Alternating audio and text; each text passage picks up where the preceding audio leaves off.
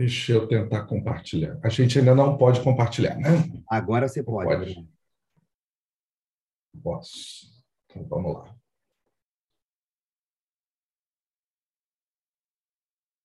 Os dois podem. Pronto. É... Gente, boa noite. O Rafa está aí também, já vai dar o, o boa noite dele, com certeza. Mas agora que o pastor Felipe fez essa oração mais pentecostal, a gente vai fazer uma oração lida aqui, e acho que a proposta é fazer nos, ao longo dos três dias que a gente estiver junto. É, foi uma oração que me ensinaram lá no Regent, e, e me ensinaram lá também um pouco dessa tradição de ler orações. Era uma coisa que não tinha assim muito na minha na minha formação cristã. É, e era uma oração muito apropriada para alguns momentos muito difíceis, é, de ter que estudar full time, fazia um tempo que não fazia isso é, de maneira tão dedicada, né? então foram três anos e meio lá em Vancouver, o Rafa estava lá, a gente compartilhou três anos desses três anos e meio, o Rafa chegou um semestre antes. E no, no, nos dois casos, né, prometo que daqui a pouco para de falar, o Rafa fala por ele, mas nos dois casos a gente fez uma concentração do mestrado que, que não é muito usual né, numa escola de teologia, e o, e o Regent é uma escola de teologia de vanguarda, assim, não usual. É, eu fiz Interdisciplinary Studies, então, estudos interdisciplinares, com um trabalho final sobre teologia política e o título foi joinha, literalmente, assim, thumbs up, thumbs down, os cristãos no, no Coliseu secular e como a teologia política pode ajudá-los. A do Rafa não lembro o título de forma nenhuma, mas o Rafa fez em Marketplace Theology. Nos dois casos, acho que boa parte do que a gente é, voltou, né, se achando, só se achando, preparado para fazer foi juntar as coisas da teologia com a do mundo real das pessoas. É uma escola que incentiva sempre essa é, essa máxima de equipar os leigos. Né? Então, teologia não é para pastores apenas ou, ou apenas é, teologia para pastores e missionários, mas teologia para todo mundo. E há uma longa tradição aí, e foi, foi um curso muito, muito rico para os dois. Então, parte do que está aqui proposto para esses três dias não, não, é muito inédito, é parte do que a gente é, absorveu, copiou e vai dar crédito aqui o tempo inteiro. Bom, então vamos orar, né, fazer essa oração antes de estudar, que é exatamente o título da oração de São Tomás de Aquino, Oração para antes do estudo. Criador de todas as coisas, verdadeira fonte de luz e sabedoria, origem de todos os seres. Graciosamente, deixe um raio da tua luz penetrar na escuridão do meu entendimento. Tira-me da dupla escuridão na qual eu nasci, a obscuridão do pecado e a da ignorância. Me dá um entendimento afiado, uma, uma memória retentiva e a habilidade para entender as coisas corretamente e fundamentalmente. Dá-me o dom de ser exato nas minhas explicações e a habilidade de me expressar com elegância e retidão. Aponta ao começo, dirige o progresso e ajuda na conclusão. Eu te peço isso através de Jesus Cristo, nosso Senhor. Amém. Bom, é, depois de orar, a gente vai começar a mexer no vespeiro. Sobre, sobre as câmeras, como a, a Rafa havia perguntado, se vocês tiverem piedade né, da gente, é, vocês deixem as câmeras abertas, a gente vai olhando, vai vendo as expressões. É lógico, se alguém for é, tirar o filho do, do banho, fica muito à vontade para fechar. É, se for fazer qualquer outra coisa no banheiro, por favor, feche. Mas é, tenham piedade de nós, porque ficar é, falando com as janelinhas é, não é lá muito motivador. Ó, funcionou, viu? Povo misericordioso. Tô brincando, gente. Fica à vontade, tá? Quem precisar, fecha. É... Nosso plano hoje né, é dar início a essa conversa sobre os poderosos e o Todo-Poderoso. É lógico que a gente está usando aqui uma linguagem metafórica, associando poder numa, numa estrutura bem mundana, para usar a palavra que vocês todos vão entender. É, os poderosos são aqueles que detêm o poder de governar, de influenciar os nossos destinos e a nossa organização social nesse mundo. E o Todo-Poderoso é Yahvé, o Deus de Israel. E assim a gente vai tratá-lo com a devida distinção. Então, fazer essa distinção de o que é poder e o que é autoridade, para quando a gente se refere a Deus e quando a gente se refere a outros poderes, quaisquer, não apenas políticos, acho que é a primeira tarefa de, de todo cristão. É, a gente vai, na, na, última aula, falar um pouquinho sobre o, o dilema, o desafio de Policarpo, que em, envolvia, inclusive, a manutenção da sua vida, e a gente vai ver que essa distinção, depois da conversão dele, estava muito clara. É, quem devia, né, a quem ele devia é, essa percepção de autoridade e quem eram os Césares do seu tempo, exigindo uma autoridade que não lhes era devida. O nosso plano hoje é falar um pouco mais sobre o senhorio de Cristo. Na semana que vem, a gente conversar um pouquinho mais sobre uma expressão que a primeira vez que eu ouvi achei ela muito da esquisita, chamada anarquismo cristão, né? E pensar a política como uma perversão, né? e aí a gente vai definir perversão também, falar um pouquinho da instrumentalização política que a igreja, da qual a igreja precisa se defender, e a gente termina né, essa, essa conversa lá numa terceira, num terceiro encontro, usando um livro né, que inspira o nome desse, desse curso, que é The Mighty and the Almighty, o Poderoso e o Todo-Poderoso, é, de um filósofo, talvez assim o mais importante filósofo reformado vivo, né, que é o Nicholas Wolterstorff. É, tá bem velhinho, ele é americano, né, Rafa?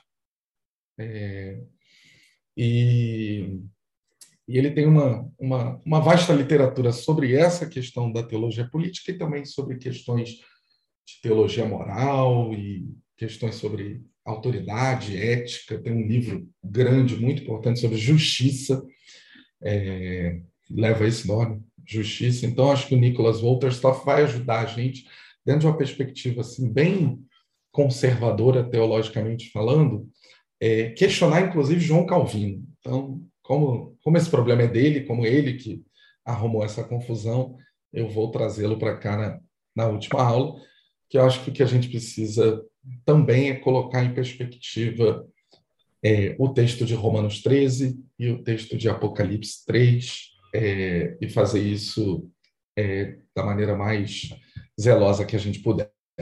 Bom, essa imagem aí que vocês já veem na tela, ela mostra que esse assunto né, de política e religião não é exatamente novo, né? ele não é nada novo, tá? A gente falar de Policarpo, a gente está falando assim de primórdios é, do cristianismo, de cristianismo primitivo, de fato, e a gente vai ver que tem ali uma colocação política e uma colocação é, de fé muito importante, muito clara, muito explícita. Aqui a coisa é um pouquinho mais é, explícita, às vezes, às vezes não tanto. As fotos que eu escolhi aqui são bem explícitas. Né? A famosa marcha de Selma, é, com o Martin Luther King, e toda essa associação né, que o Martin Luther King é, construiu, aí uns vão julgar se intencionalmente ou não, mas isso não importa, há uma associação construída entre a fé cristã de Martin Luther King e as posições políticas, especialmente pela alteração é, da legislação americana e a garantia de direitos civis para a população negra em alguns estados, mas que acabou contaminando os Estados Unidos como um todo. Muita literatura, muito filme, muito videozinho no YouTube. Então, Martin Luther King não, não, não vai faltar a memória de ninguém aí, mas o seu discurso Eu Tenho um Sonho, né? É, ele às vezes é lido assim por alguém com um, um sentimento mais ufanista em relação ao Martin Luther King, como uma visão escatológica, né? Então, Martin Luther King estava ali tendo um sonho de que no futuro o que, o que é o mundo, o que é o reino que a gente espera é o das crianças negras e brancas nas colinas da Geórgia, é, brincando nos parquinhos, todas juntas. É, numa dimensão mais terrena, mais secular, inclusive, que ele estava falando era de direitos civis é, e de uma sociedade mais justa e mais igualitária. E o tempo inteiro a sua fé permeia ali, é difícil até separar, mas a sua fé permeia parte da sua argumentação política. À direita, aí em cima, o Frei é, Leonardo Boff, né, é, visitando a carceragem da Polícia Federal é, em Curitiba, quando lá o ex-presidente Lula estava preso, e foi uma confusão esse dia, tá? Não sei quem tem uma boa memória sobre isso aí, mas foi um tumulto, porque ele sentou lá, ele foi assim, de vermelho, com uma bengala, ele sentou lá na porta da carcerária, não deixaram ele entrar, né? Porque precisava ser advogado, ou precisava estar no dia da visita. Ele ficou sentadinho ali na frente dessa guarita, a imprensa foi para lá, um tumulto enorme. No final, ele deu uma entrevista coletiva. É, parte da entrevista é, envolvia, né, quase todas as falas de Leonardo Boff, de alguma forma, vão envolver o seu trabalho teológico, mas envolvia parte do é, é, discurso político que ele vinha trazendo ali numa visita de solidariedade ao ex-presidente Lula.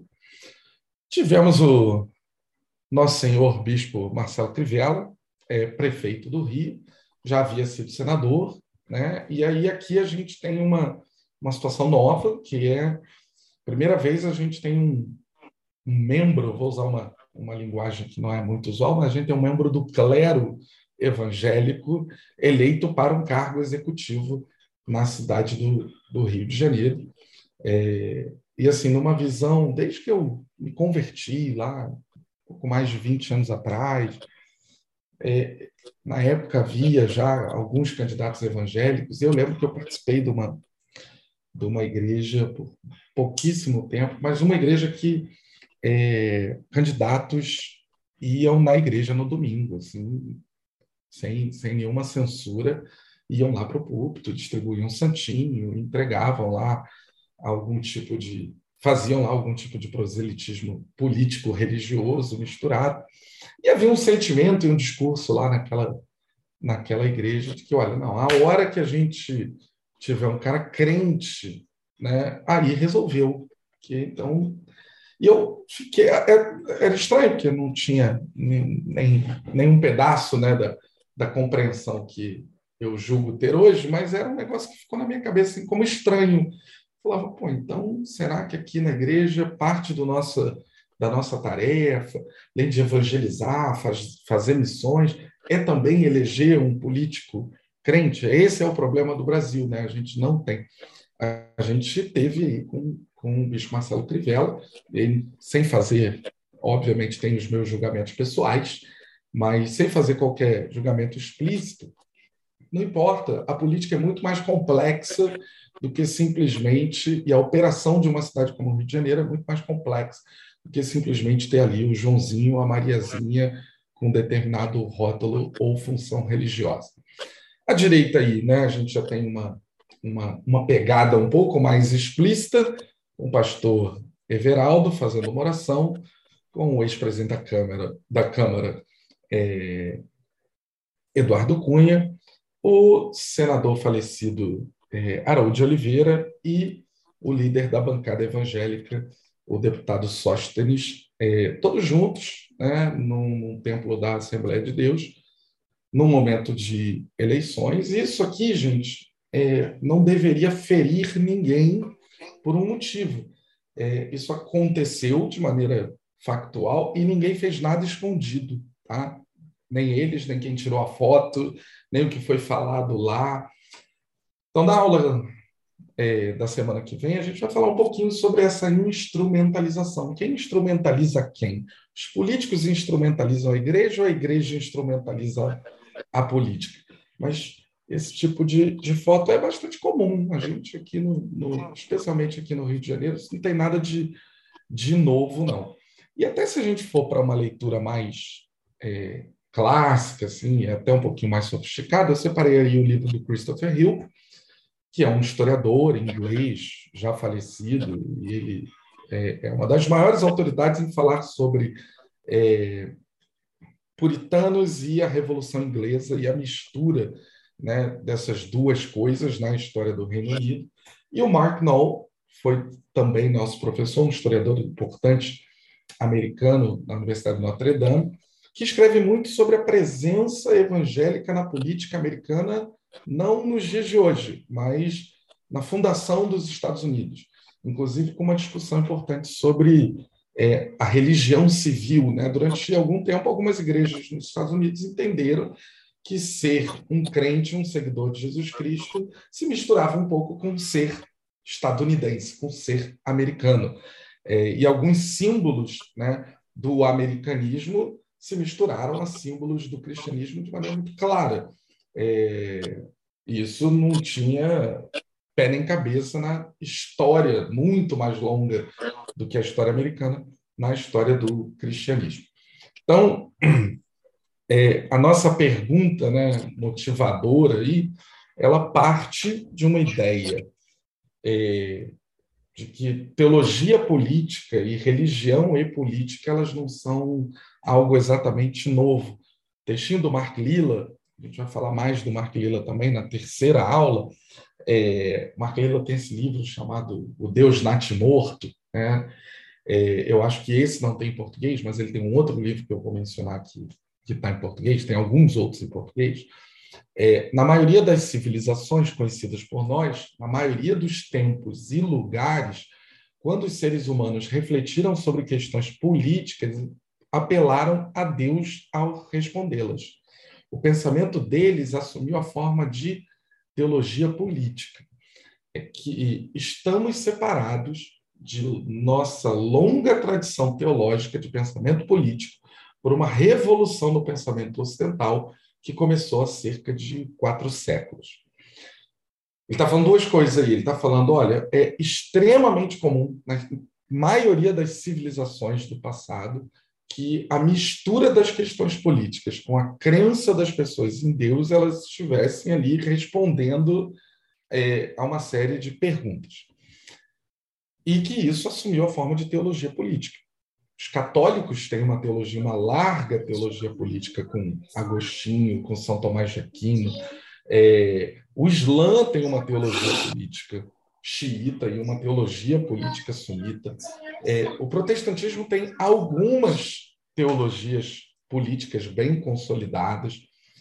E o que, que aconteceu? Por que, que a gente às vezes se depara né, com, esse, com essas discussões do nosso mundo e pensa que Olha, é um sacrilégio, né? Futebol e política não se discutem, mas religião também não. Isso é uma grande bobagem. Todo mundo gosta de discutir futebol, todo mundo gosta de discutir política e gosta é, de discutir religião também.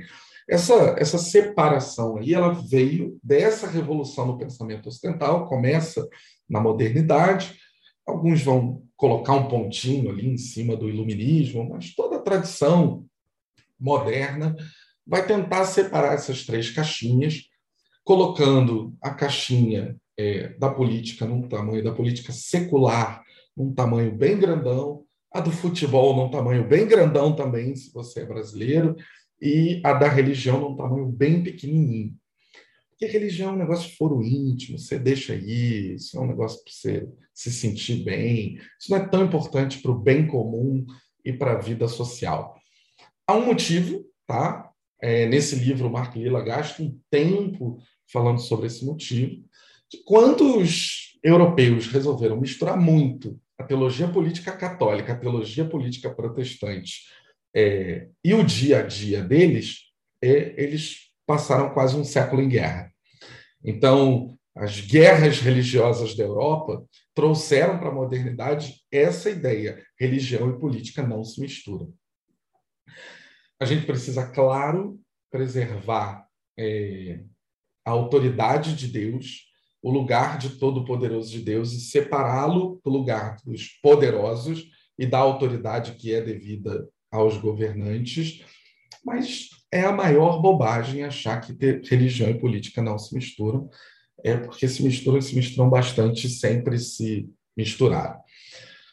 Qual que é a nossa, qual que é o nosso risco, né? E essa foi a nossa pergunta motivadora lá, até na arte, convidando aqui para esses três encontros. É o que, que vai acontecer se a gente, enquanto cristãos, não aprender a interpretar direito essa secularização da vida política contemporânea.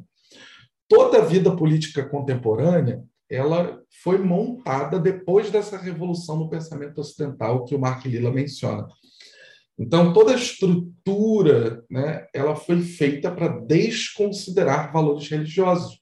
E havia um motivo bom para isso, que a gente não se matasse em guerras, ou que a gente não andasse pela rua né, e falasse assim, poxa, esse cara é muçulmano, então eu preciso colocá-lo na guilhotina, individualmente falando ou essa pessoa pensa diferente de mim, eu mando ela para a cadeia. É, o problema é o quão longe a gente foi nessa secularização. Não dá tempo de definir secularização agora, não há a menor possibilidade. Isso foi uma conversa que eu e o Rafa tivemos. E eu falei, Rafa, eu falo rapidinho, 40 segundos. Aí ele falou assim para mim: você vai fazer em 40 segundos um capítulo da minha tese do final do, do mestrado. Como eu vi que ele ficou ofendido, eu decidi colocar a secularização para a segunda aula. É, mas a secularização dessa vida política, ela não é um problema em si. O problema é quão longe a gente vai com isso. Na verdade, é o quão longe a gente vai com o conceito de secularização em qualquer área da nossa vida. Nós todos somos seculares e queremos ser tratados assim. Quando você passa na imigração no aeroporto, você apresenta o seu passaporte e você quer que aquele agente do Estado te trate da maneira mais impessoal possível, se tudo estiver certo com você. Aqui no Brasil a gente tem essa categoria, né, do jeitinho, do pô, vou desenrolar, e vou contar uma história que é quando a gente foge dessa impessoalidade, que eu quero que o cara me trate de maneira pessoal, mas normalmente é porque eu estou errado. Se tudo estiver funcionando na ordem social, eu preciso que o cara me trate de maneira muito impessoal, porque eu quero passar rápido. É um direito meu com o passaporte, estou quietinho, está tudo certo, está válido, ele olha meu documento, e aquilo é só uma burocracia do Estado. Eu passo por ali e não importa quem eu sou, o que, que eu gosto, qual é meu time, orientação sexual, gênero, nada disso importa para uma atividade banal da vida pública, que é passar na imigração do aeroporto, passar num concurso público, entrar num determinado local o qual eu tenho direito de entrar. A gente quer ser tratado de maneira impessoal e meramente burocrática. Essas são duas características da secularização e nada disso tem a ver com a fé cristã. A fé cristã, a gente não quer ser tratado por Jesus de maneira impessoal e burocrática. Tudo que a gente fala sobre a fé cristã desde o primeiro dia em que você conheceu o Evangelho é que você vai ser tratado por um Deus pessoal, de maneira pessoal, em que ele se importa com todas as áreas da sua vida, e o texto bíblico fala que ele contou os fios de cabelo à sua cabeça. É o contrário de toda essa perspectiva de autoridade secular que o Estado deve e pode ter em algumas áreas da nossa vida. Se a gente não entender que as coisas funcionam diferente, qual é o nosso risco? O que, que vai acontecer? Não o que vai acontecer, é o que já está acontecendo. A gente mistura conceitos de autoridade, a gente entrega poder para quem deveria ter menos poder, e o principal que eu acho que é o caso mais grave, a gente mistura os reinos, ou a gente mistura a percepção de reinos. O que a igreja e Jesus já começaram foi instalar um reino eterno com determinadas características que a gente anseia por ele, quer ele. E o que qualquer político vai fazer é, se ele fizer bem, é organizar essa vida secular contemporânea de uma maneira em que a gente encontre algum bem comum. Mas tudo isso é finito e está parado no tempo e vai ser corroído pelo ferrugem. Então, não é esse o reino que eu anseio, não é esse o estado final das coisas que eu anseio. Então, quando a gente fala que vai votar em A ou B para que o final se consuma, a gente começa a dizer que o político, que a vida política, que a organização secular, ela é a responsável por cumprir aquilo que Deus falou, que é os planos e a obra das mãos dele. É, isso nem é só possível, ou nem é só provável, como não é, é possível. Assim como não é possível frustrar os planos de Deus de instalar o seu reino, que já estão é, cheios de sinais por aí, não necessariamente com políticos do tipo A ou do tipo B instalados, seja lá onde for. Bom, é, eu vou passar para o Rafa, tá? Vou ficar mais quietinho. Tem um momento que a gente faz uma pausa assim, e aí todo mundo pode perguntar o que quiser. É, se perguntar em quem eu vou votar, eu falo, tá? Para desespero, pastor Felipe. É, mas é uma, é uma questão que, para mim, é, eu quero ser visto e julgado sempre pelo meu caráter permanente, não por ter votado em A ou B no, no, no tempo. Eu não vou falar, mas se perguntar, eu falo. Então, vocês podem perguntar o que vocês quiserem, podem perguntar para o Rafa também, não sei se ele fala. É, mas o que a gente vai falar hoje é sobre isso aí. Jesus Cristo é o Senhor. Obviamente, a gente não vai falar sobre a arquitetura da Igreja Universal do Reino de Deus, mas todo mundo já viu essa frase espalhada em todos os templos da Universal, inclusive um templo lá em Vancouver. É, essa frase é importante, tá? Universal usou assim uma, uma frase que ela tem uma, ela tem uma história muito importante. Ela é talvez, o Rafa vai falar disso, a primeira confissão cristã. É, e essa confissão pública, Jesus Cristo é o Senhor, o Rafa vai esmiuçar para a gente aqui no, nos próximos minutos. E depois, no final, a gente para de novo, vocês podem perguntar de novo. Beleza, para eu falar, então, só perguntar agora, André. Não fiquei, não entendi. Não, não. Agora é para você falar. Para eu falar, então, tá. Então, antes de eu falar, eu tenho que dizer meu sobrenome, senão o, o, o pastor aí vai ficar, vai ficar bravo comigo. Brincadeirinha, né, gente? Mas é, o meu sobrenome é Reuser, tem aquela sopa de vogais ali, né? Mas é de origem alemã aí, meu, meus avós foram imigrantes alemães, é, e russos, enfim, até ucranianos, talvez, eu não sei direito, na verdade, a gente tem, tem algumas coisas que a gente não sabe bem da história da família, mas enfim, é por isso que o nome é, é diferente, é o Rafael com PH, mas antes eu vi um, eu vi um outro, uma Rafaela com PH também em algum, em algum lugar aí. Ah, tá, muito bem, então não estou sozinho com as frescuras do PH, né, é, tem mais gente que tem, que tem mania, ou que os pais tinham mania, vamos dizer assim, né? não sei bem porquê. Mas, enfim, Estou é, muito feliz de estar aqui com vocês hoje, agradeço o convite é, do André e de vocês para estar aqui. E eu quero, então, justamente que o André falou, quero falar um pouco dessa, dessa ideia de Jesus Cristo é o Senhor, que é uma ideia é, que a, a Igreja Universal está usando, mas é, eu nem sei, na verdade, o que, que exatamente que eles querem dizer com essa frase, né? E eu não, também não estou muito preocupado, mas eu quero estar tá explorando um pouco o sentido dela, né?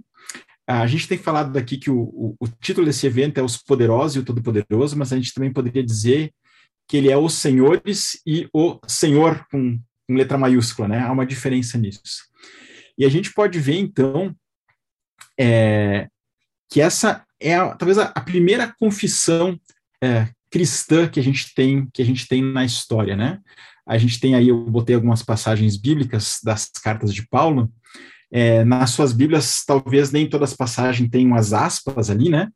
Mas é, é geralmente é consenso entre os estudiosos que quando Paulo está escrevendo, né, se você confessar com a sua boca que Jesus é o Senhor, ele está se referindo a uma prática que a igreja já tinha. Né? Ele não está inventando isso aí, ele está falando para a igreja: olha, quando vocês confessam, né?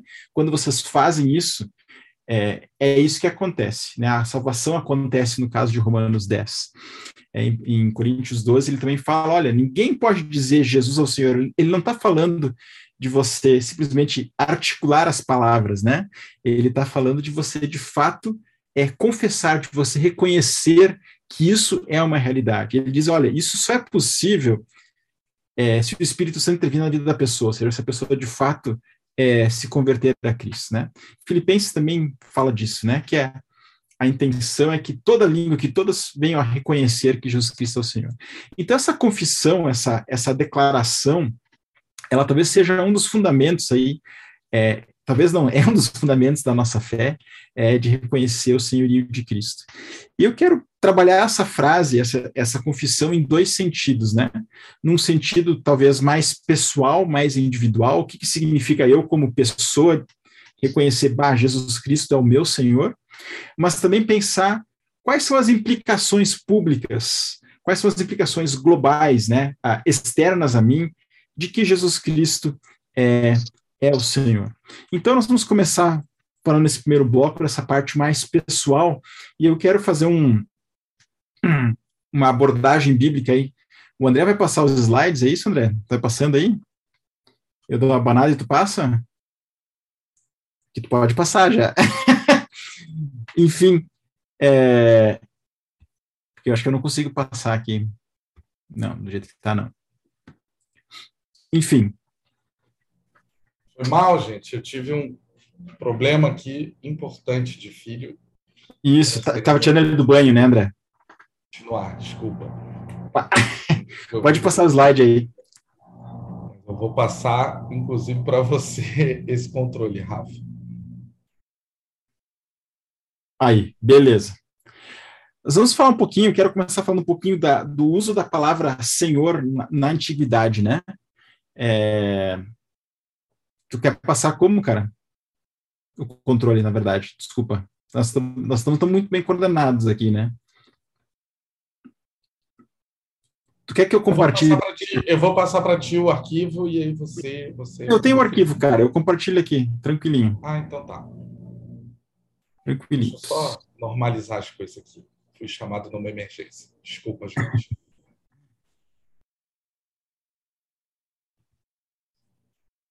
De qualquer forma, você queria que passasse para qual slide? E aí? Querido. Beleza. Tô, acho que eu estou compartilhando, né? Ah, sim, Rafael, está compartilhando. Tá, beleza. Agora, agora eu estou no controle aqui do, da direção do carro aqui. Legal, gente. Então, eu quero tentar entender um pouco melhor essa expressão aí, Jesus Cristo é o Senhor, o que que, o que, que isso significa, né?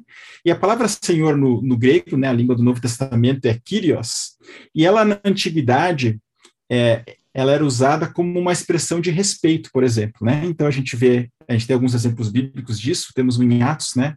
Quando Paulo e Silas estão na prisão, é, o carcereiro então tem aquela aquela cena, né? E ele pergunta: Senhores, o que devo fazer para ser salvo? Né? Ele está simplesmente é, tratando é, Paulo e Silas com respeito, né? Então é nada demais, que nem a gente usa a nossa palavra é, Senhor, né? Mas a palavra Senhor também era usada para demonstrar a hierarquia ou autoridade ou até propriedade, né? Então, o sentido de, é, de dono ou de patrão, um senhor de escravos, né? Então, nós temos esse episódio também é, em Éfeso, né, onde tem aquela mulher que está tomada por um espírito é, maligno e ela predizia o futuro com isso, né? E ela ganhava muito dinheiro para os seus senhores, né? Para os seus donos, os seus patrões, né? Esse é um dos outros sentidos da, da palavra Kyrios. E um outro é um pronome de tratamento para governantes, né? Poderia ser traduzido como Vossa Excelência ou Vossa Senhoria. Uh, aqui que é traduzido como Sua Majestade. O contexto aqui é quando Paulo está sendo julgado, né? E então o governante lá está entrevistando ele, ele quer mandar uma carta para, para o imperador, então ele chama, olha, Sua Majestade, mas a palavra ali é Kyrios. Então a gente começa a ver só nisso é que a palavra Senhor, eu não sei, a gente, a gente nem pensa direito, né? A gente fala, Jesus é o Senhor, o que, que é isso? É o Senhor? Que, que, tipo de Senhor nós estamos falando, né? E a gente vê assim, é, é só um respeito que a gente tem por Jesus ou é uma coisa mais profunda, né? E eu acho que quando a gente começa a ver essas nuances do sentido, a gente pode ver, puxa, mas é, Jesus é Senhor, será que ele é meu patrão, é meu chefe? Já a, a, a, implicação já fica um pouco mais, mais forte, né? Ou, ou essa referência de rei também é bem interessante, né? Jesus é nosso rei, majestade, então dá essa ideia de autoridade, o poder que ele tem é, sobre as nossas vidas. Mas existe um sentido ainda mais profundo da palavra Senhor, que tem suas raízes no Antigo Testamento. E não sei se você já reparou alguma vez na sua Bíblia, a gente às vezes não repara isso, né? Mas quando a gente vai para o Antigo Testamento, às vezes você vai encontrar a palavra Senhor com todas as letras maiúsculas, e às vezes ela vai encontrar só com a palavra, só com S maiúsculo, né? Então eu botei aqui o, o Salmo 110, é, só para vocês perceberem, né? Aqui, ó, o Senhor disse ao meu Senhor, eu não estou preocupado com o conteúdo do versículo nesse, nesse momento, né? Mas só para dar essa ilustração aqui. E isso é uma coisa bem interessante, porque a, a palavra Deus, é, que no hebraico é Elohim, ela é uma palavra mais genérica, né? Ela pode se referir ao Deus verdadeiro, ao, ao Deus único, é, Deus como nós chamamos, mas ela também é usada para se referir aos deuses, aos deuses pagãos, né? Tem mais ou menos o mesmo sentido, digamos assim, que a nossa palavra Deus. Mas a palavra Senhor, aqui com todas as letras maiúsculas, ela é uma referência ao nome pessoal de Deus. Uh, então, ela não é simplesmente um título de Deus ou simplesmente uma outra forma de se referir a Deus. É o nome dele, né? É o nome do cara, né? É, que nem o meu nome é Rafael, vocês têm o seu nome, Deus tem um nome, e o nome dele no hebraico é Yahvé. E a gente sabe que os judeus é, tinham medo de falar o nome de Deus em vão, né? A, era um dos mandamentos de não tomar o nome de Deus em vão. Então, o que, que o pessoal fez assim? Olha, como é que a gente pode se livrar desse problema de não falar o nome de Deus em vão? Ah, vamos, vamos substituir o nome de Deus na hora de nós uh, lermos o texto bíblico, né? Então, o texto bíblico, esse caso aqui nesse versículo, diria algo assim: Yahvé disse a Adonai, né? Yahvé é o nome de Deus, disse ao meu Senhor. Adonai quer dizer meu Senhor. Mas quando o judeu pega o texto bíblico dele, né, ele, em vez de ler Yahvé, ele diz Adonai. Então, esse texto ficaria bem engraçado, porque ele, ele leria assim: Adonai disse a Adonai, né? Parece que o cara está falando com ele mesmo, né? Mas na verdade não, né? É, Deus está falando com, uma outra pessoa nesse caso aqui, né? Na verdade, com, seria com, com o Messias, pelo contexto que a gente pode, pode entender aqui. Mas percebam que a palavra é diferente, mas ah, por esse hábito, né, de chamar Deus de ou Yahvé de, de, de Adonai, a gente também passou a ter ah, essa questão na nossa tradução. Por isso, nas nossas traduções em português, ah, a gente acaba não usando a palavra Yahvé, que é o nome de Deus, e a gente acaba usando o Senhor com todas as letras maiúsculas. Então, isso é algo bem interessante uh, de a gente observar.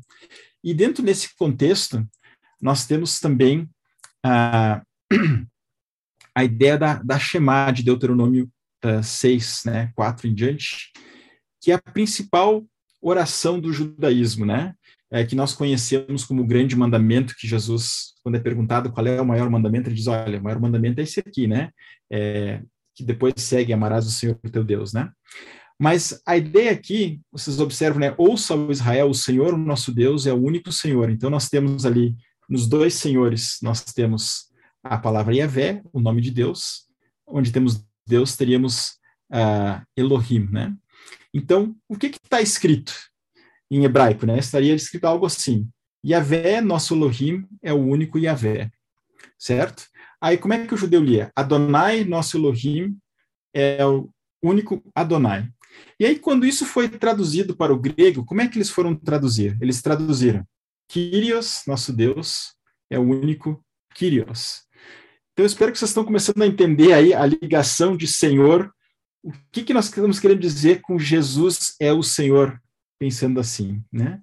E é muito importante a gente a gente entender isso, porque essa confissão de Israel era, era algo muito importante para a sua história. Nós temos que lembrar que Israel está rodeado é, de nações, no Antigo Testamento, de, de, nações que são politeístas, né? nações que têm uma série de deuses. E aí, Israel é a única nação que só pode ter um. Então, vocês conseguem talvez imaginar um pouco da pressão cultural que eles sentiam. Pô, nós só temos um, todo mundo tem muitos, né? E a gente sabe que Israel se debateu muito com isso. Ela foi muitas vezes tentada a ter outros deuses e muitas vezes caiu nessa tentação. Né? E nós vemos também aqui é, nessa nessa declaração que Yahvé é um Deus pessoal, né? O André um pouco falou disso, dessa questão de ser tratado como pessoa. Quando você tem muitos deuses, os deuses da antiguidade eram forças da natureza. Você não tem um relacionamento com aqueles deuses, né? Você simplesmente é, usa eles ou tem medo deles, ou enfim, né?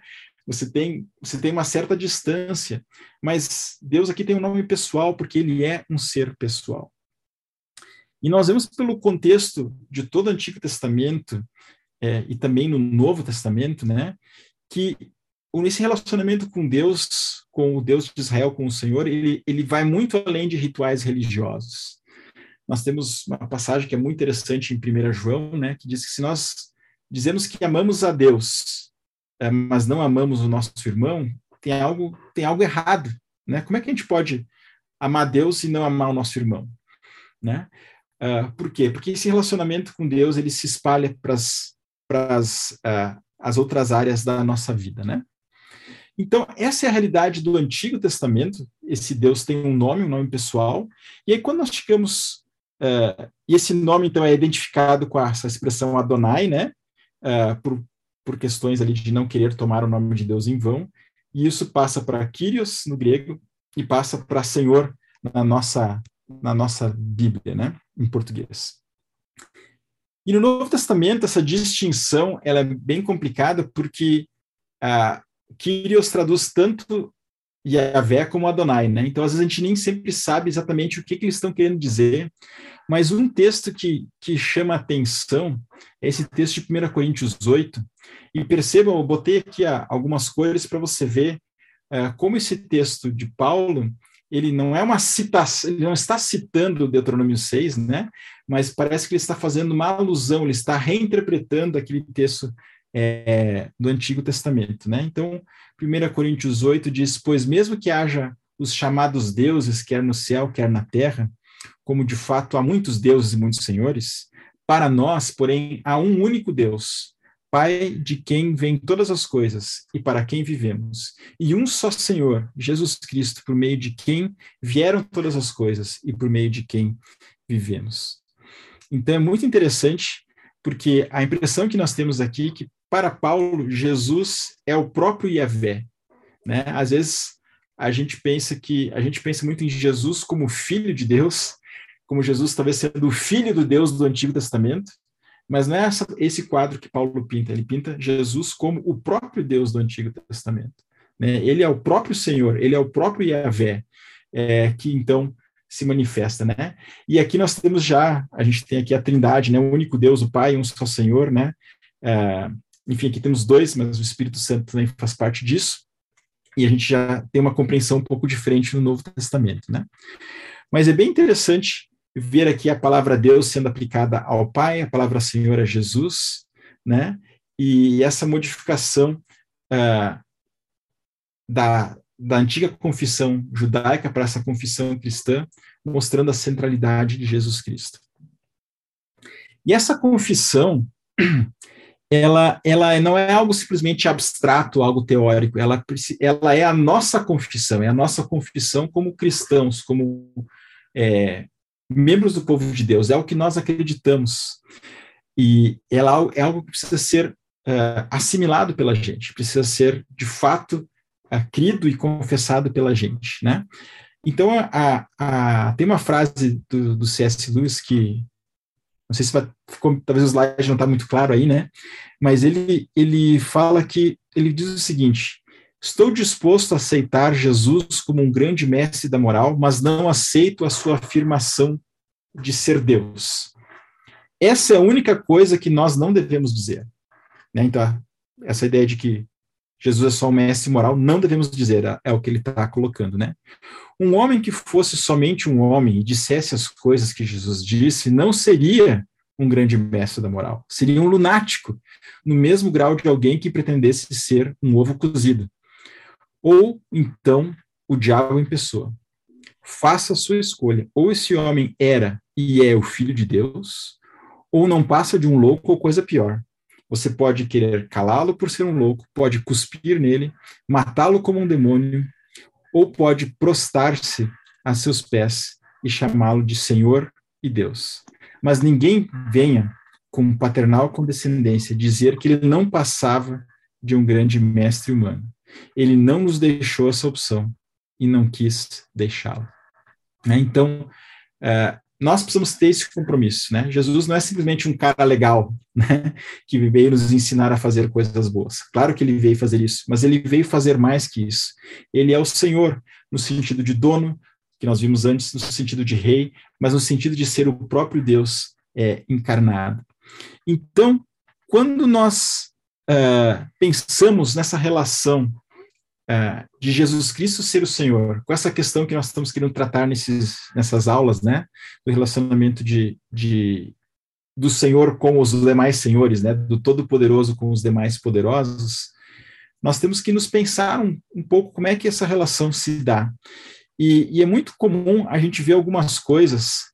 É, eu quero dar dois exemplos que eu vi é, recentemente. Eu estava conversando um tempo atrás com um pastor sobre essa polarização política que já foi comentada, e ele estava defendendo veemente que crente que é crente mesmo vota no candidato X, né? E ele disse, cara, não é bem assim, né? Tentei argumentar um pouco, mas ele disse, Rafael, é a política que define os rumos do mundo. E aí, e aí eu, eu não eu sabia mais o que dizer, né? E eu fiquei pensando assim, cara, mas será que nós que acreditamos Jesus Cristo é o Senhor, será que a gente pode de fato dizer que é a política que define os rumos do mundo? A gente não acredita que Cristo é o Senhor da história? Como é que fica isso? Né? Como é que pepino que a gente se coloca?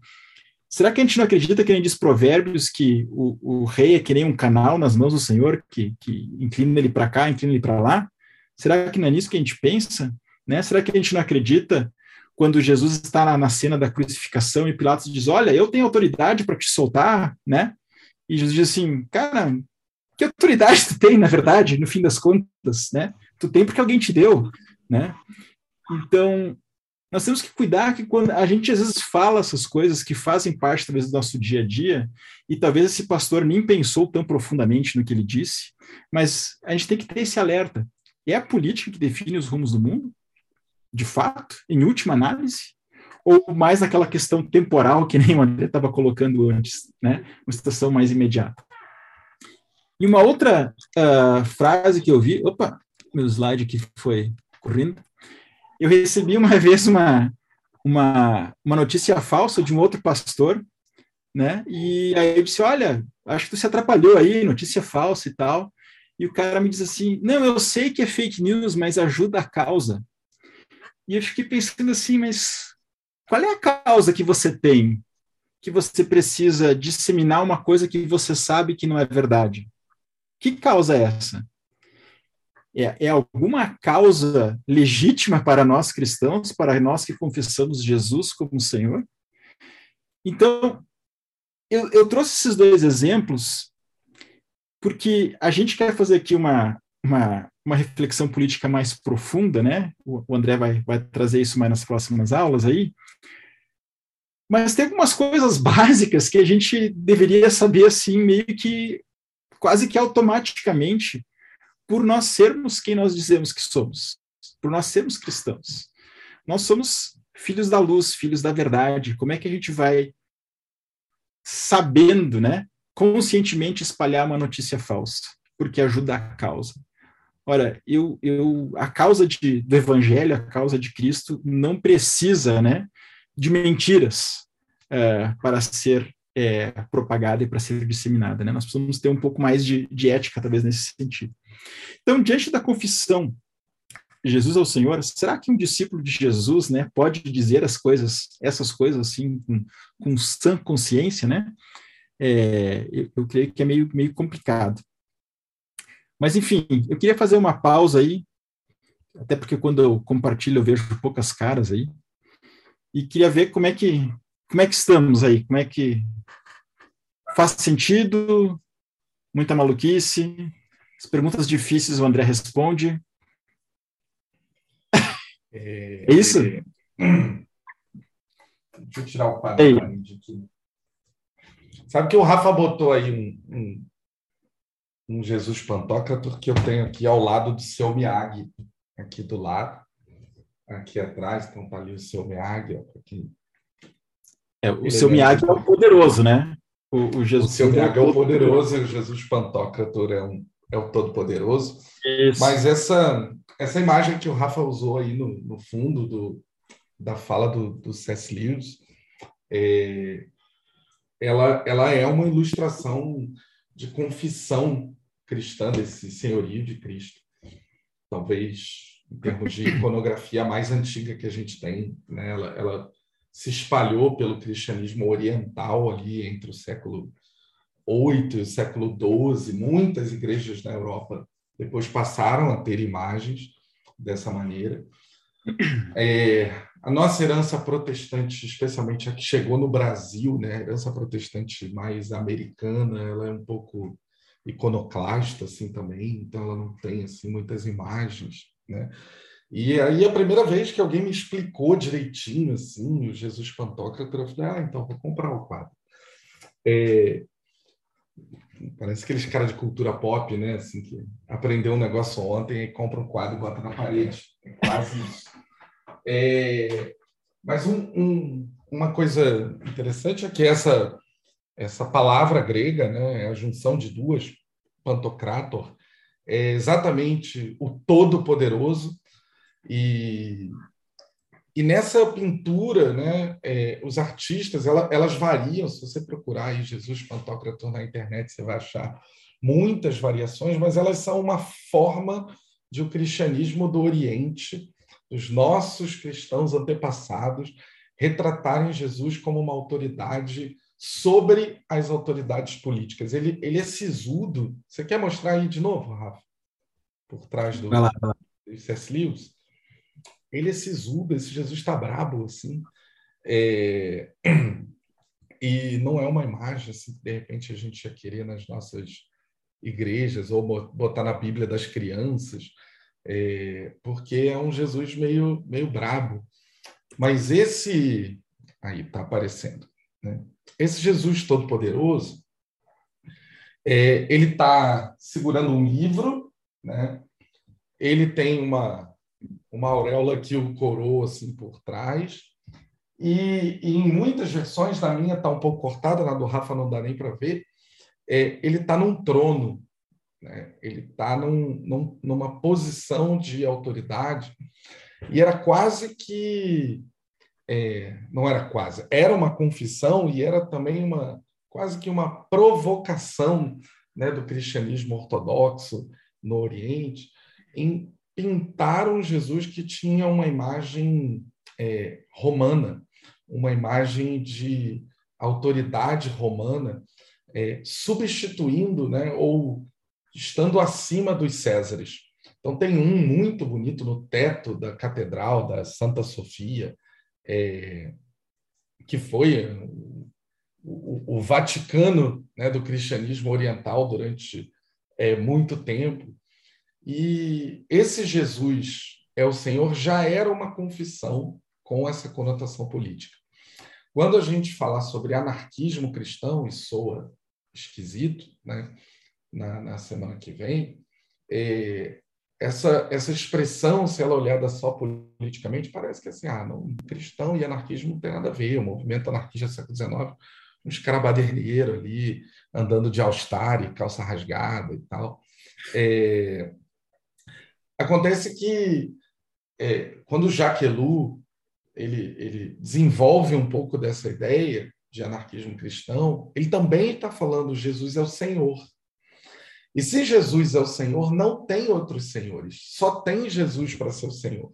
Então, a postura essencial de um cristão em relação à autoridade ela parte dessa confissão, dessa primeira confissão de que Jesus é o Senhor, maior que todos os Césares, maior que todos os presidentes e todos os reis, e, portanto, ele não deve a sua devoção a nenhum desses. Ele é um anarquista por natureza, é, porque toda a devoção dele está ao único Senhor possível, que é esse que é, Yahvé né, ungiu como Senhor. A gente vai falar um pouquinho do Salmo 2 também é, na, no último encontro.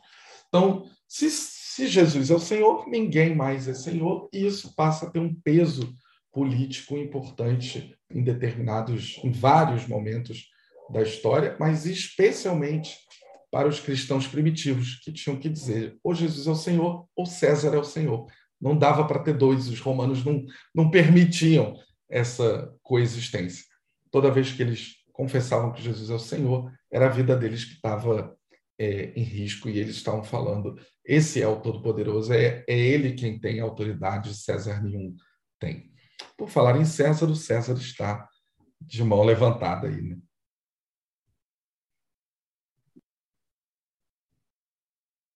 César, você está sem o seu áudio, tá? Se você quer fazer uma pergunta, é, libera aí, por favor.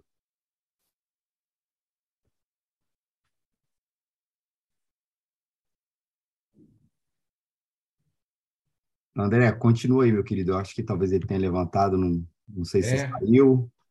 Se voltar, César pode fazer sua pergunta, tá, André? Manda bala aí, que acho que ele tá. não está mais aí. Pô. Rafa, acho que você pode parar de compartilhar aí a parte aqui.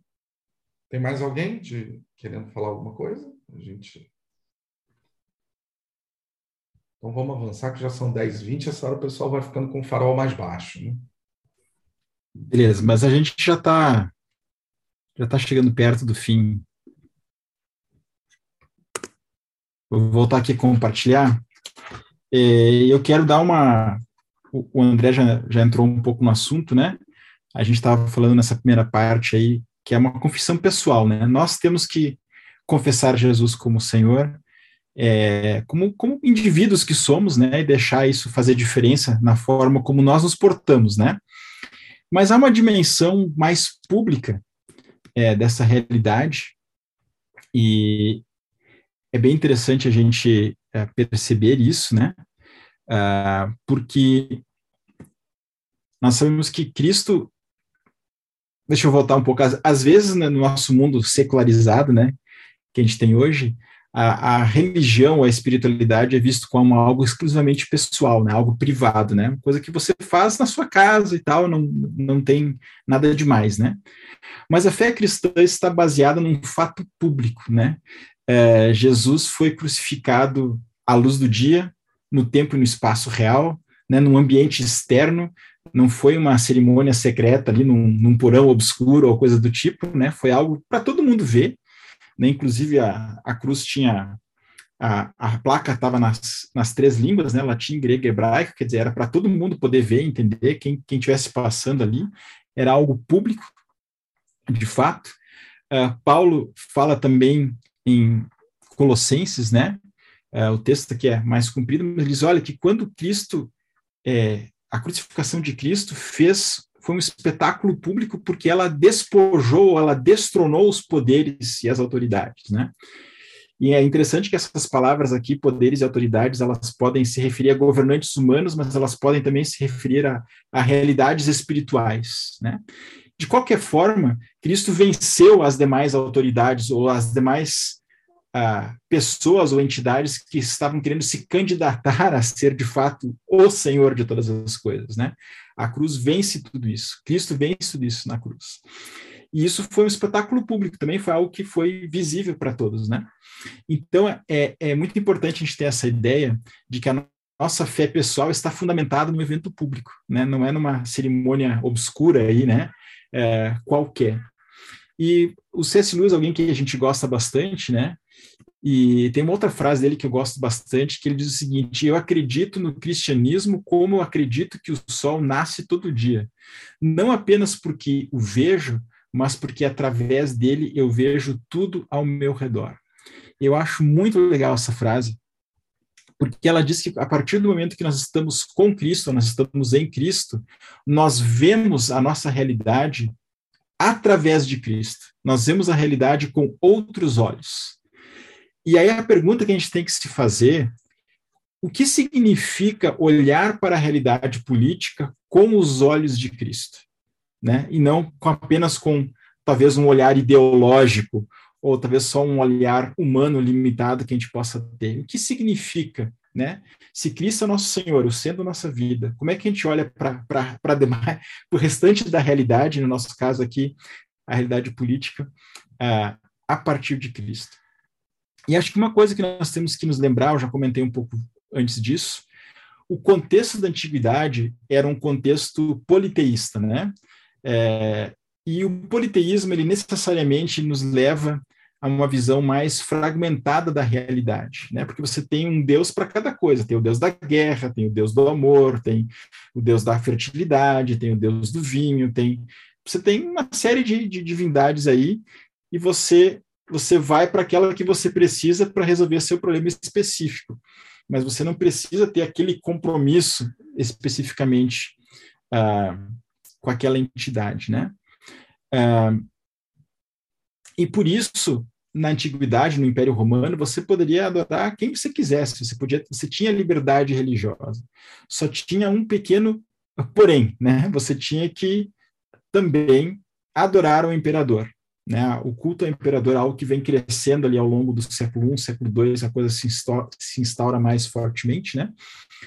Uh, mas você podia adorar o Deus que você quisesse, desde que você também adorasse o imperador. Então é interessante a gente observar né, que os, os, uh, os imperadores romanos, em latim, queriam ser chamados de Dominus et Deo, né, é, que em grego é Kyrios kai Theos, que em português é Senhor e Deus. Então vocês estão começando a ver por que, que essa confissão começa a ter enroscos políticos por que, que ela começa a trazer problemas políticos? Porque se a nossa confissão de fé é que Jesus Cristo é o único Senhor, certo? O único. Como é que fica o imperador querer ser chamado de Senhor? Como é que, como é que a gente faz? Será que a gente faz de conta que a gente né, chama o imperador de Senhor da boca para fora e deixa por isso mesmo? Como é que fica essa questão? E a gente vê que para os primeiros cristãos, essa era uma questão de vida ou morte. Eles não encararam como algo simplesmente, ah, estou só falando aqui. Não, é, para eles era algo muito sério, né?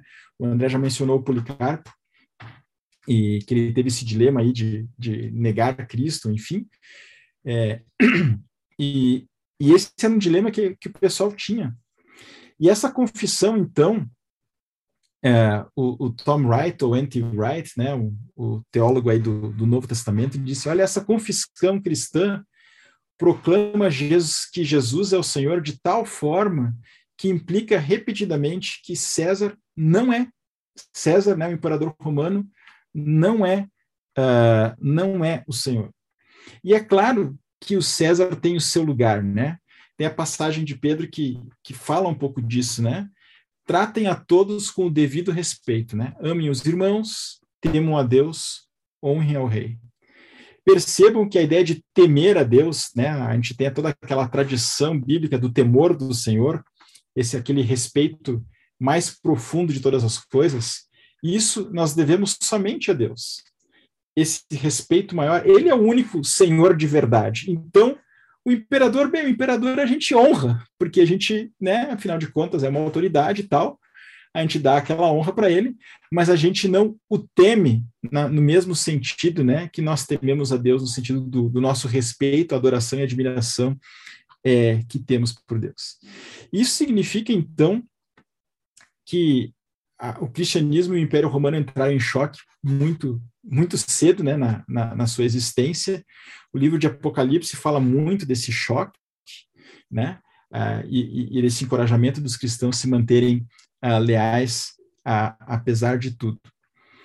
E, e, a gente vê, então, uh, que essa é uma questão contracultural. A gente vê desde cedo, então, que a fé cristã ela tem esse aspecto contracultural.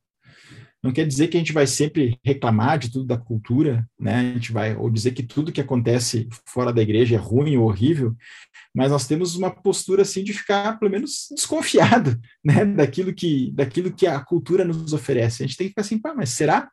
Será que isso condiz com aquela confissão de Jesus Cristo é o Senhor? Será que essa proposta política condiz com isso? Nós temos que ser um pouquinho mais mais safos no bom sentido, né? Mais malandros no bom sentido, mais ligados talvez em algumas coisas e, e não ser facilmente enrolados talvez, né? Porque porque ah, o político tal usou Deus na sua campanha, né? Eu eu, eu fiquei observando esses dias estava uh, olhando um pouco da propaganda eleitoral gratuita, né? Quando quando eu quero sofrer um pouco eu faço isso, eu fico olhando. Mas tinha uma tinha uma musiquinha lá que sério, se a gente trocasse o nome do político por Jesus, a gente podia cantar na nossa igreja. É, é, tô, tô, tô, tô, brincando, mas eu tô falando a verdade, entendeu? Porque a, a palavra, a, a, musiquinha, o jingle do cara tinha salvação, tinha Deus, tinha esperança, tinha uma série de coisas, nós podíamos, né? E a gente tem que se perguntar, cara, mas o que que tá rolando aí? Né? O que que tá rolando aí? César não é o Senhor né, político tal não é, ele é só um político, apenas isso, né, Tem, temos que baixar um pouco, talvez, uh, a bola dele, né. A política tem o seu lugar. A gente diz que Paulo, uh, Paulo disse que nós temos que orar pelos nossos governantes para que a gente tenha uma, uma vida tranquila e pacífica, né. Então, obviamente, as decisões políticas podem deixar a nossa vida melhor ou pior, pelo menos no, aqui no, no, no prático, aqui, né, no nosso dia a dia, no, no curto prazo. Então, a gente tem que sim é, levar esse aspecto a sério, mas a gente também não pode levar a sério demais, né? A gente tem que lembrar uh, que o povo de Deus, ao longo de toda a Bíblia, viveu debaixo dos mais variados regimes políticos que a gente possa imaginar. Né? O povo de Deus começou como uma família nômade, né, nos tempos de, de Abraão. Ela, o povo de Deus existiu como, como um povo escravizado e um governo tirano quando estava é, no Egito. O povo de Deus funcionou como uma confederação de tribos no tempo dos juízes, né? O povo de Deus existiu como monarquia no tempo do rei Davi é, existiu como exila, um povo exilado fora da sua terra, né, no tempo do, do, exílio babilônico, e no tempo de Jesus ele é mais ele está na sua terra, mas continua mais, meio que exilado porque não é não são eles que governam, é o, os romanos que governam sobre eles. E o povo de Deus existiu nessas diferentes é, ambientes políticos, né? Então a gente tem que relativizar um pouco a, todo o alcance político nesse sentido, né? E eu acho que por isso também que os textos bíblicos muitas vezes nos, nos pintam quadros diferentes do governo, do Estado, né? Nós temos alguns textos que talvez tenham uma visão mais positiva, eu creio que o André vai falar disso mais adiante, né? Romanos 13 tem uma visão mais positiva do Estado, do governo, chama até de, chama as autoridades de servas de Deus, né? E Apocalipse 13 já se refere mais ao Império Romano como uma besta, né? Que, que, que é um monstro, justamente por causa de toda a opressão e problemas que ele traz. Então, o contexto vai depender um pouco disso, né?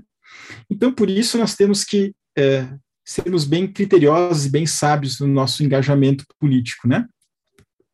Eu acho que tem duas perguntas que a gente precisa se fazer quando a gente quer falar que nós queremos nos engajar politicamente. É, nós precisamos nos perguntar do que, que, exatamente nós estamos falando, né? E eu, eu não quero aqui responder essa pergunta nesse exato momento, eu quero que a gente pare para pensar do que, que a gente está falando quando a gente quer se envolver com a política, ou que a gente quer ter uma visão cristã de política. Né? Será que a gente está querendo promover algum tipo de teocracia, talvez, né? Aquela ideia assim de, de pegar o Antigo Testamento e transformar na Constituição do país, que nem tem, tem um pessoal que quer fazer isso, né? Quer pegar o livro de Levítico lá e usar como código penal, Será que é isso que nós estamos querendo falar? O que, que nós estamos querendo dizer com isso? E o que, que as pessoas estão ouvindo quando falam que nós, evangélicos ou cristãos, queremos nos desenvolver com a política? Acho que é uma outra, uma outra questão que nós temos que nos perguntar, né? Qual é a impressão que nós estamos passando? Não que a gente vai ser uma Maria vai com as outras, né? E, e, e ficar muito preocupado com as impressões, mas será que o pessoal está ouvindo direito o que nós queremos dizer? É, eu não, eu não comentei, acho que antes, né, foi antes na, na conversa aí com, com o pastor de vocês, é, eu trabalho numa missão que, que trabalha com educação em diferentes níveis, né, e nós estávamos conversando aqui um tempo atrás com uma pessoa aqui da Secretaria, uma pessoa cristã, né, mas que é da Secretaria Municipal de Educação aqui de Caxias do Sul, onde eu moro, e eu tive que conversar com ela por quase uma hora, né, para convencer ela que eu não queria transformar a escola numa uma escola de ensino fundamental numa escola dominical, né? que não era essa a minha visão de educação, eu não queria lá é, né, colar versículos bíblicos na escola, né, ou, enfim, é, levar o flanelógrafo lá e fazer o, o, esquema. Hoje em dia nem tem mais flanelógrafo, mas enfim, vocês estão entendendo, porque ela estava com medo que, na, que a, a, intenção nossa era fazer algum tipo de teocracia, de impor alguma coisa, né, de chegar lá e fazer alguma coisa em termos de alguma lavagem cerebral. Então, o que, que as pessoas estão ouvindo quando elas falam dos cristãos se envolvendo na política? O que, que elas estão pensando? Será que elas estão tendo uma impressão positiva de, olha, o pessoal ali quer quer trabalhar pela justiça, quer trabalhar pela verdade, quer trabalhar pelo bem comum, ou eles estão querendo, sei lá, né, controlar a gente, vender Bíblia, não sei, alguma coisa desse tipo. Então é, é importante essas duas perguntas, né? Ah, que a gente que a gente tem que a gente tem que se perguntar e a gente tem que lembrar um pouco do modelo de Jesus também, eu creio nesse sentido, né? Jesus não veio como um líder político necessariamente, ele não veio num cavalo branco botando os romanos para correr, né? Jesus não foi militante, ele não estava com um cartazinho lá fora Herodes, né? Ele não estava nesse tipo. Ele na verdade brigou com os diferentes partidos judaicos, brigou com os fariseus, com os saduceus, com os herodianos. Então, não estou dizendo que a gente tem que ser brigão, mas a coisa não é tão simples como às vezes a gente, a gente pensa, né? Então é importante a gente, ter, a gente se fazer essas perguntas. O que, que nós estamos querendo dizer com o envolvimento cristão na política e o que, que, que impressão nós estamos passando? É, porque essa também era uma preocupação que Paulo muitas vezes tinha, né? Das, das igrejas não passarem uma má impressão, não darem um mau testemunho é, para a sociedade.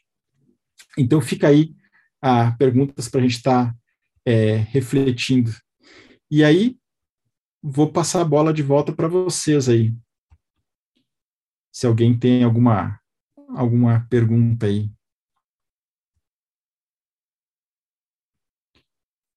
Ou algum comentário, como é que estamos?